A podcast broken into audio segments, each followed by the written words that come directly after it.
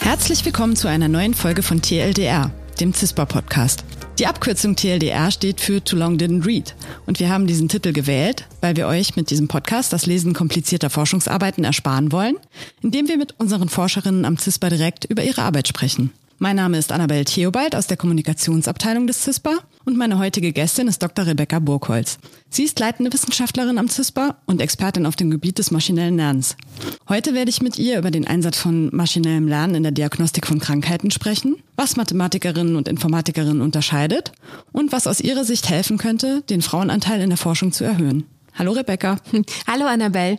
Vielen Dank für die Einladung. Sehr gerne, ich freue mich, dass du da bist. Rebecca, bevor du ans CISPA gekommen bist, hast du in Boston gelebt, wo du als Postdoc an der Harvard University gearbeitet hast.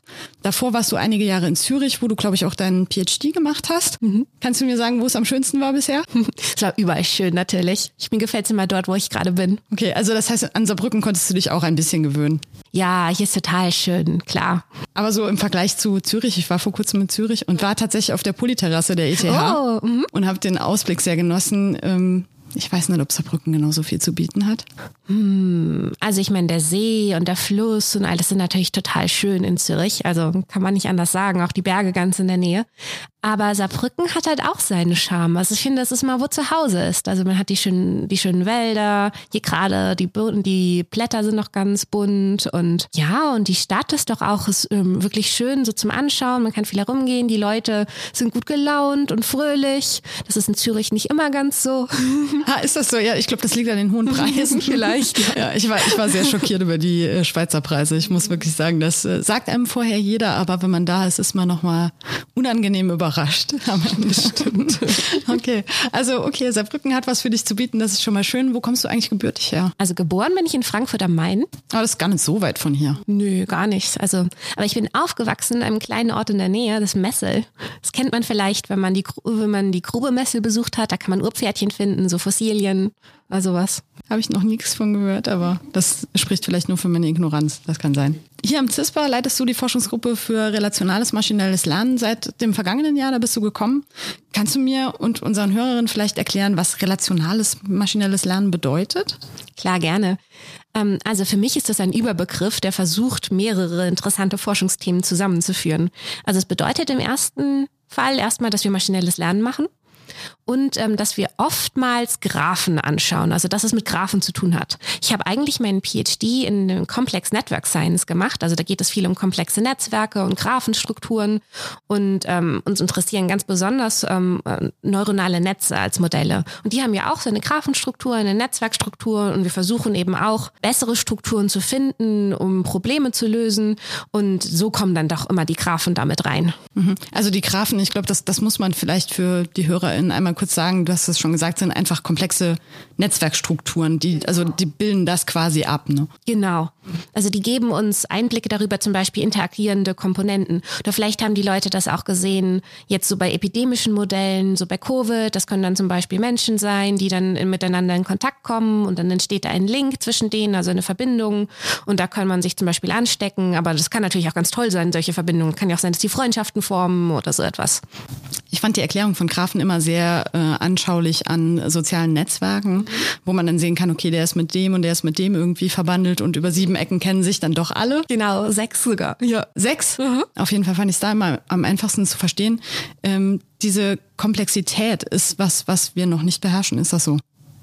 Also es macht auf jeden Fall die Modellierung schwerer, sagen wir mal so. Aber sie macht es sie vielleicht auch interessant und es könnte auch sein, dass es notwendig ist, um bestimmte Phänomene zu beschreiben und zu erklären.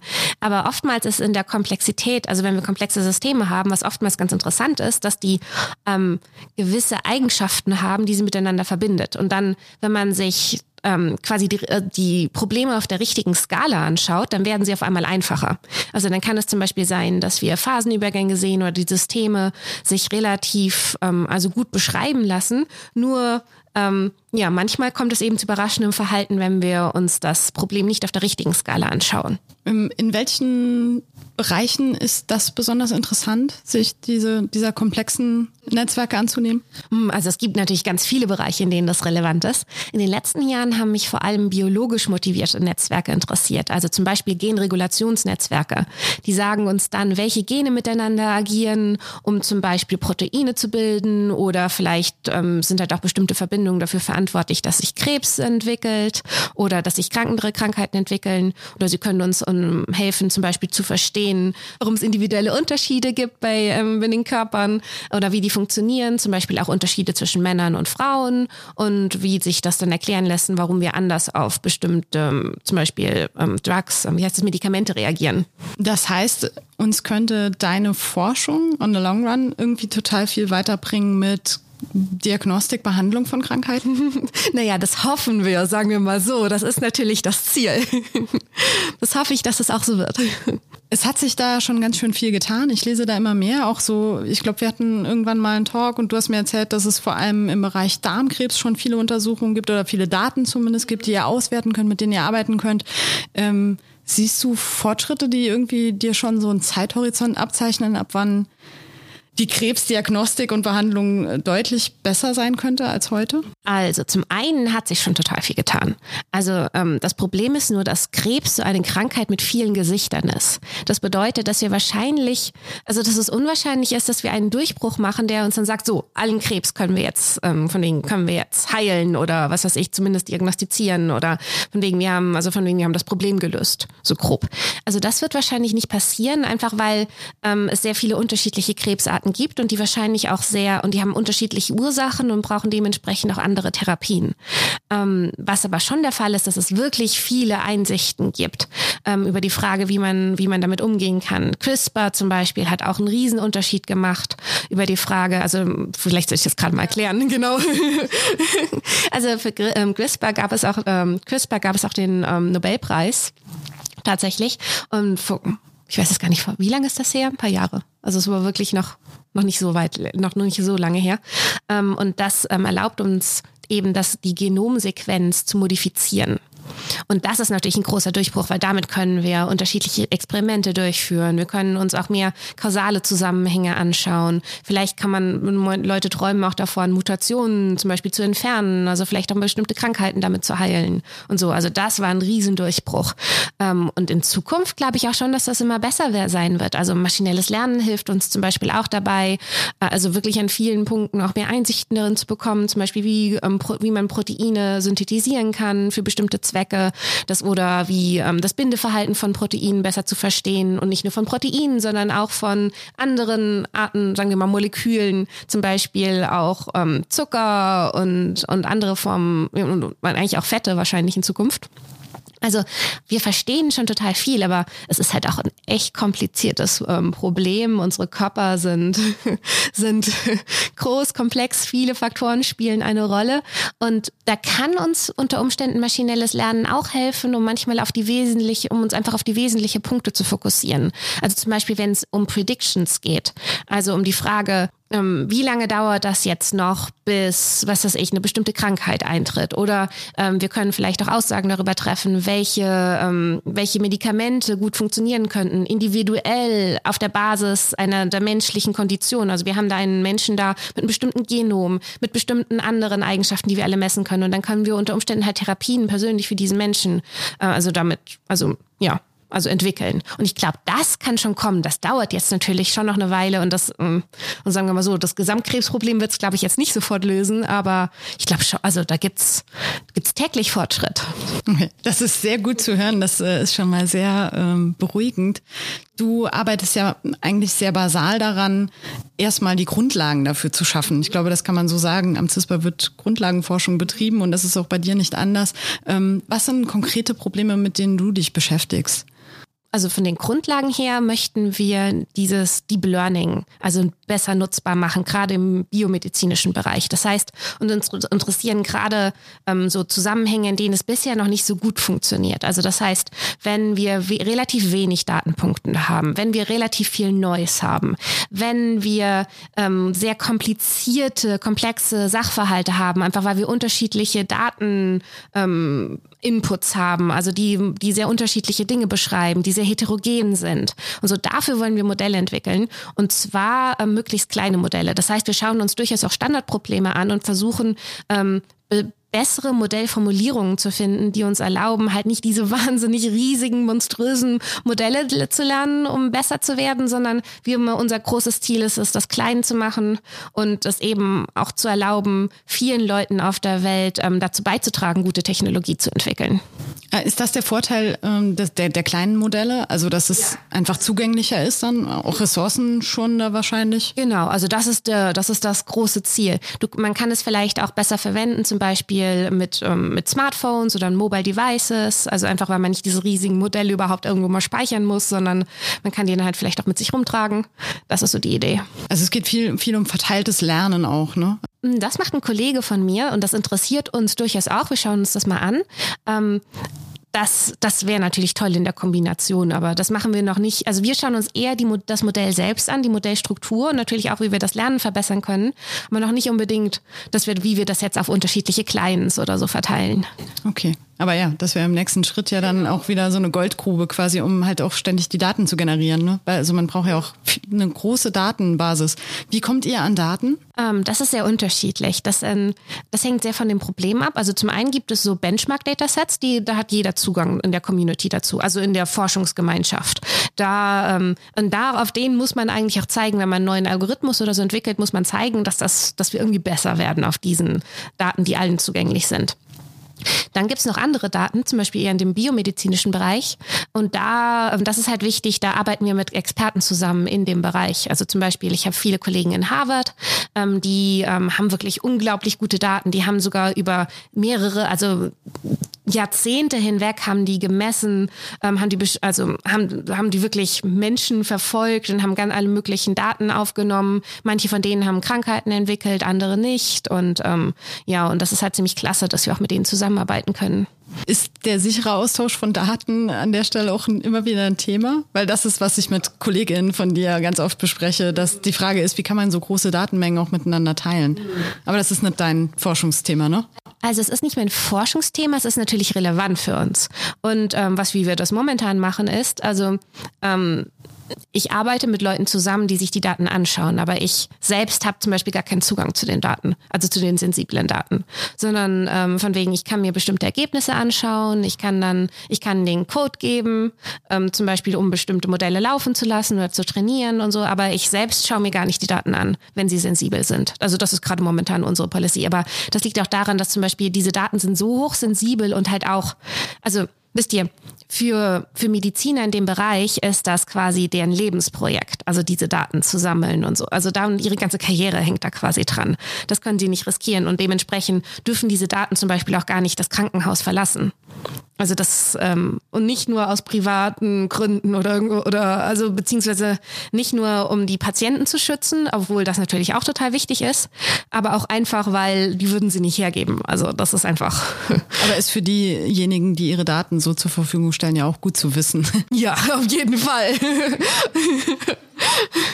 Im Prinzip hast du das damit auch gerade angesprochen, dass an der Verbesserung von Methoden des maschinellen Lernens ja ganz viele Disziplinen ähm, auch beteiligt sind. Und du bist ja auch von Haus aus gar nicht Informatikerin, so wie die meisten jetzt hier am Zentrum, mhm. sondern Mathematikerin. Stimmt. Ich weiß, als du gekommen bist, war es zwischen uns mal kurz ein Thema, ja. äh, dass du gesagt hast, du bist ein bisschen unsicher deswegen, ob du da mit deinen Kolleginnen nicht gut austauschen kannst und, und wie das so ist und wie die Community auch ist. Kannst du uns dazu was sagen? Wie sind MathematikerInnen, wie sind InformatikerInnen? Gibt es da große Unterschiede? Hm.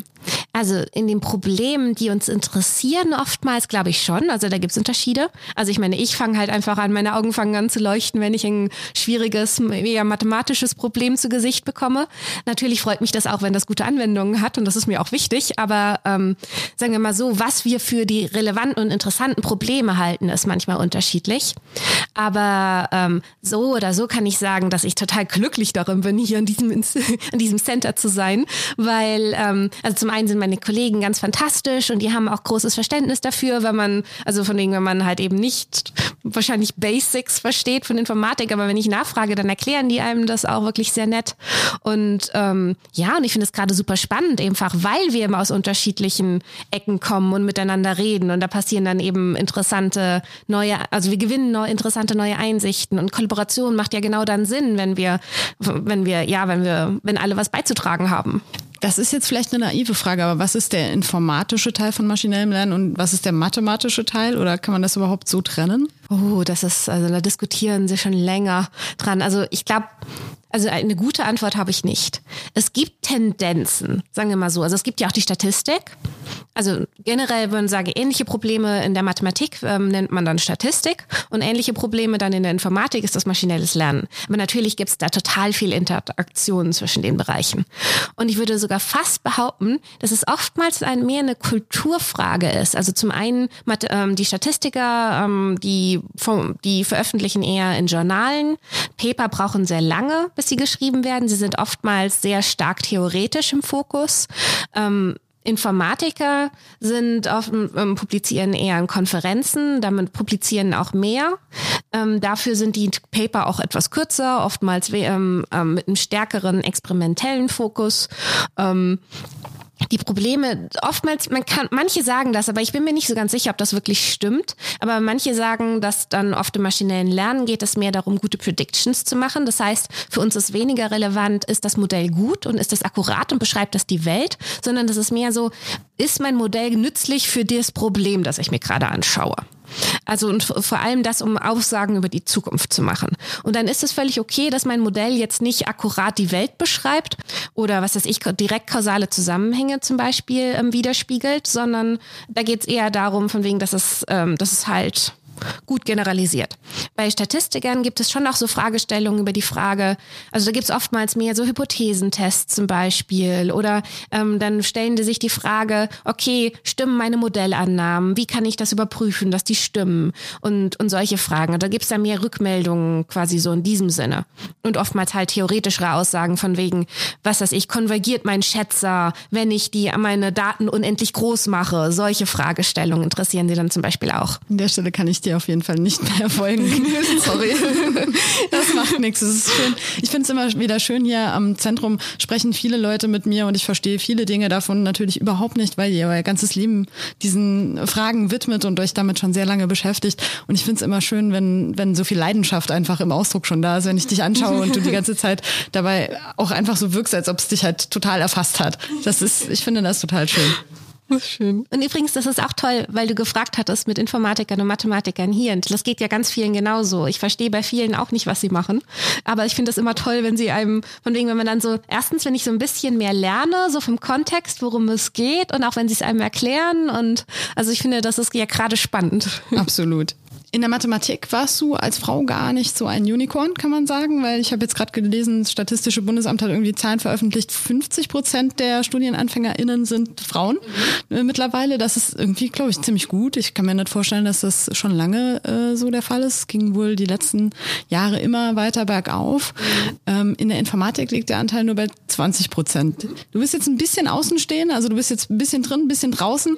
Äh, kannst du dir vorstellen, woran das liegt? Ähm also erst nochmal zu der Statistik. Die kenne ich jetzt natürlich nicht, aber ich kann die nicht ganz bestätigen, so von meinen Erfahrungen her. Ist natürlich jetzt schon eine Weile her, dass ich studiert habe. Hast du in Deutschland studiert? Ja, auch in Deutschland. Ja, ich habe in Darmstadt studiert.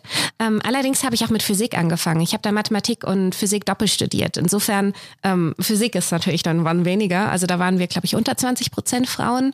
Und in Mathematik war das so, dass wir viele Lehrämtlerinnen am Anfang hatten. Aber die haben dann halt nicht auf Master da dann äh, voll Mathematik studiert, also ich meine natürlich voll studiert, aber halt nicht Mathematik als Schwerpunkt. Und ich kann mir vorstellen, dass das in der Statistik drin ist, was auch einen Unterschied macht.